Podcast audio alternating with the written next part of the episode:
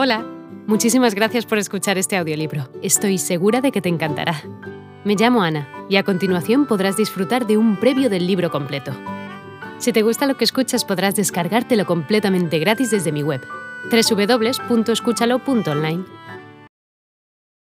El día en que lo iban a matar, Santiago Nazar se levantó a las 5 y 30 de la mañana para esperar el buque en que llegaba el obispo.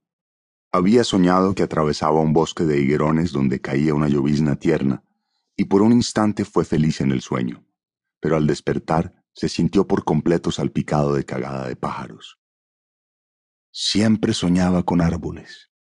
Me dijo Plácida Linero, su madre, evocando veintisiete años después los pormenores de aquel lunes ingrato. La semana anterior había soñado que iba solo en un avión de papel de estaño que volaba sin tropezar por entre los almendros. Me dijo, tenía una reputación muy bien ganada de intérprete certera de los sueños ajenos, siempre que se los contaran en ayunas. Pero no había advertido ningún augurio asiago en esos dos sueños de su hijo, ni en los otros sueños con árboles que él le había contado en las mañanas que precedieron a su muerte. Tampoco Santiago Nazar reconoció el presagio. Había dormido poco y mal, sin quitarse la ropa, y despertó con dolor de cabeza y con un sedimento de estribo de cobre en el paladar, y los interpretó como estragos naturales de la parranda de bodas que se había prolongado hasta después de la medianoche.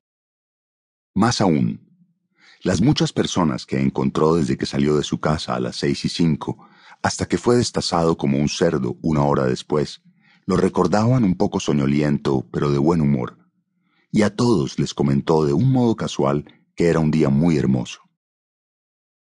Nadie estaba seguro de si se refería al estado del tiempo. Muchos coincidían en el recuerdo de que era una mañana radiante con una brisa de mar que llegaba a través de los platanales, como era de pensar que lo fuera en un buen febrero de aquella época.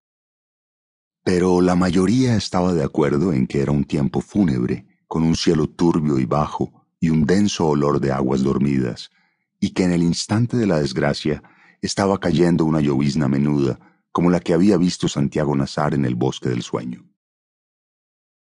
Yo estaba reponiéndome de la parranda de la boda en el regazo apostólico de María Alejandrina Cervantes, y apenas si desperté con el alboroto de las campanas tocando arrebato, porque pensé que las habían soltado en honor del obispo. Santiago Nazar se puso un pantalón y una camisa de lino blanco, ambas piezas sin almidón, iguales a las que se había puesto el día anterior para la boda.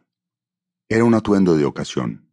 De no haber sido por la llegada del obispo, se habría puesto el vestido de caqui y las botas de montar con que se iba los lunes a El Divino Rostro, la hacienda de ganado que heredó de su padre y que él administraba con muy buen juicio aunque sin mucha fortuna.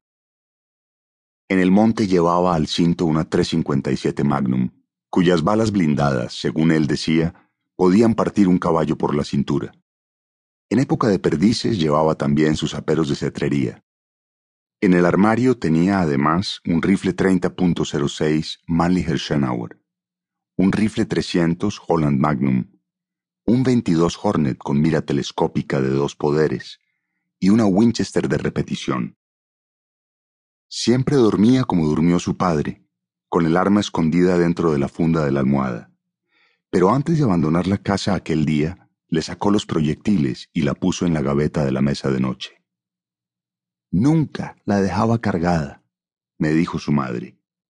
Yo lo sabía, y sabía además que guardaba las armas en un lugar y escondía la munición en otro lugar muy apartado, de modo que nadie se diera ni por casualidad a la tentación de cargarlas dentro de la casa. Hola de nuevo. No está mal para solo una pequeña muestra, ¿verdad? Si te ha llamado la atención, recuerda que encontrarás este audiolibro completo y gratis en www.escúchalo.online.